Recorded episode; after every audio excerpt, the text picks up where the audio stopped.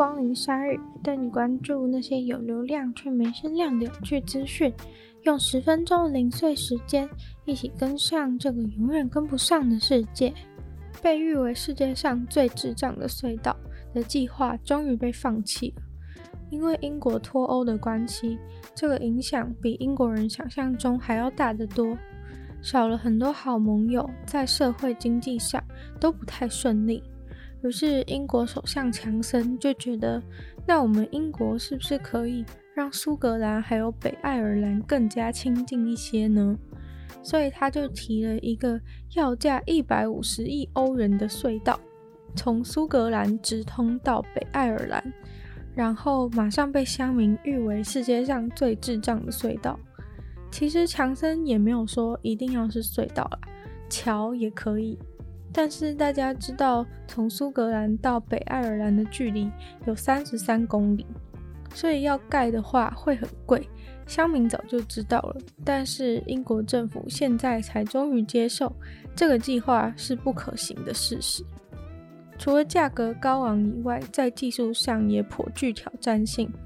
在技术评估的报告当中显示，要盖这个隧道，甚至有可能需要很努力的避开战争时期挖的那些壕沟，壕沟里面据说还埋着当时的一些军火用品等等。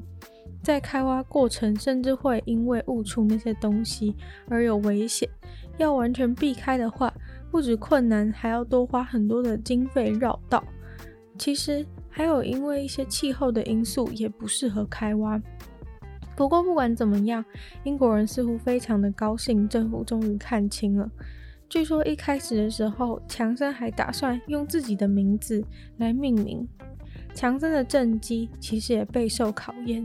强森的前任顾问还说，强森的计划基本上就是只有买更多火车、买更多公车，让大家骑更多脚踏车，还有盖这个世界上最智障的隧道到爱尔兰。不过还好，一切的闹剧就在这周宣布终结了。海被染成血色，千只海豚垂死挣扎，稀疏的大人小孩站在岸边观看着。铺满整个沙滩的已死或是快死的海豚，数量将近一千五百只。海豚数量多到他们人手不足，来不及杀。于是有人开了沙滩越野车，碾过海豚的身体。开肠破肚的海豚就这样曝尸海滩。这个比鬼片还恐怖的画面，不是恐怖片，也不是限制级画面，而是这周确实发生在法罗群岛的事情，也登上了很多国际头条。他们宣称这是所谓的传统。法罗群岛的人从一千多年前就会一年一度的大量围捕海中哺乳类，包含鲸鱼和海豚。除了是习俗以外，他们也宣称这是填饱肚子的重要手段。但是随着世界不断前进，在二十一世纪的今天，他们却还是在大量的猎杀鲸豚。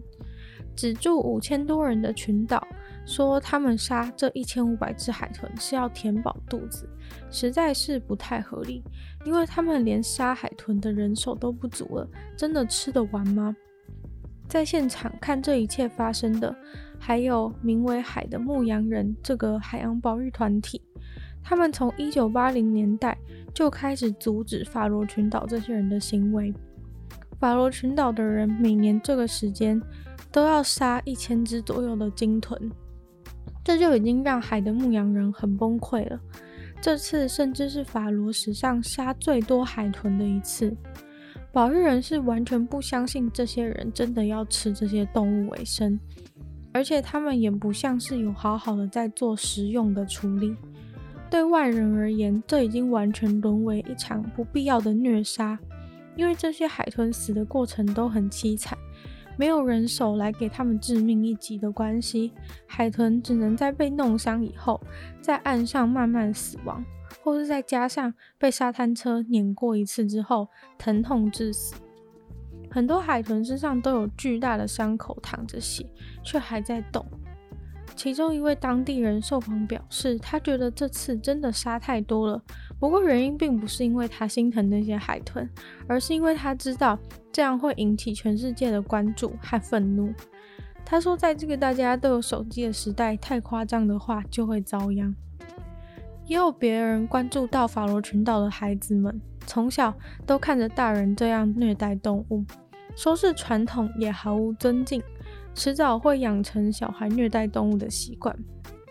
也有人批评说，是传统活动，却用马达船在驱赶猎捕海豚，用现代化工具在猎杀的话，和一般人的猎杀有什么区别？但不管怎么样，他们这次的传统活动其实是违法了。他们不仅没有通知当地的政府，有些参与者也没有猎捕的执照。天上的星星有很多不同的颜色，大家应该都知道。但是好像从来没有看过绿色的星星，是不是觉得很奇怪？星星发射的光线，照理说应该包含了不同的波长，而一般来说，不同波长也就是看起来不同颜色的原因。一个星星发射的最高峰光是哪种波长的话，就会是哪种对应的颜色。当然还是会发射出一些别的波长的光，但总体来说，温度越高的星星会越接近蓝色，温度越低的则会倾向于是红色。在这中间还依序由高温到低温，有白色、黄色和橘色，这些不同的温度造成的不同波长、不同颜色。但是这蓝色、白色、黄色、橘色和红色当中，却没有常见的绿色。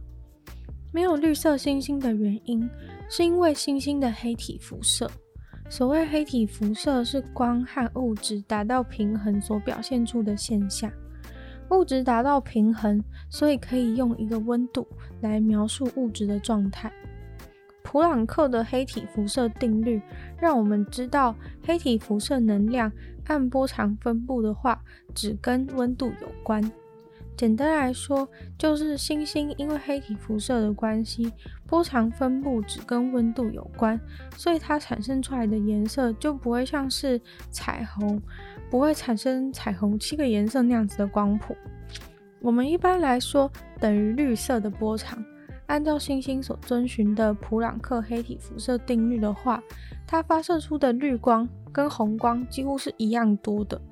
而在人类肉眼观看之下，虽然它有发出绿光，但这个红绿光线混合在一起之后，眼睛看起来就只会像是白光，而没有办法看见绿光。我们的眼睛要看见绿光，必须要它几乎只发射绿光。但是对星星、对黑体辐射定律来说是不可能的。午后的红茶，之前我也在 Instagram 限时动态发过，跟大家推荐说维糖的奶茶很好喝。不过日本人却发现午后红茶的奶茶竟然还有医学上的特殊功效，绝对不是越喝会越瘦这种保证骗人的不实广告。而是奶茶可以当做显影剂来使用，真的是太方便了。做超音波的时候，医生不是都要从一坨黑白糊糊的照片当中，努力的看出你身体里面到底有什么状况吗？医生虽然被训练的必须看懂那个黑白照片，但是如果你的器官被另一个器官挡住，医生就算再厉害，也不可能变成透视眼。而胰脏就刚好是这样的状况。胰脏的所在位置刚好就很大部分被胃挡住了，所以照出来根本就只看得到胰脏的一半。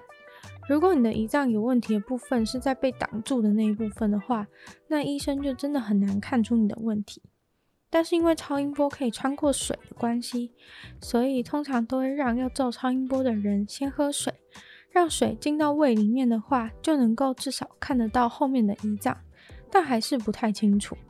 于是，我们午后红茶的奶茶就派上用场了。神奇的就是，唯独午后红茶的奶茶最好用，可能是它的颜色混浊度刚刚好，其他奶茶都没有那么厉害。病患喝下去之后，整个胰脏就在超音波图当中显现非常明显的一块，让医生非常开心，能够看清楚了。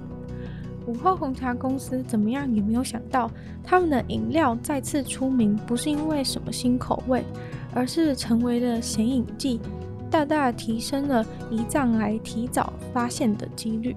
今天的鲨鱼就到这边结束了。喜欢鲨鱼的朋友，记得帮鲨鱼分享出去。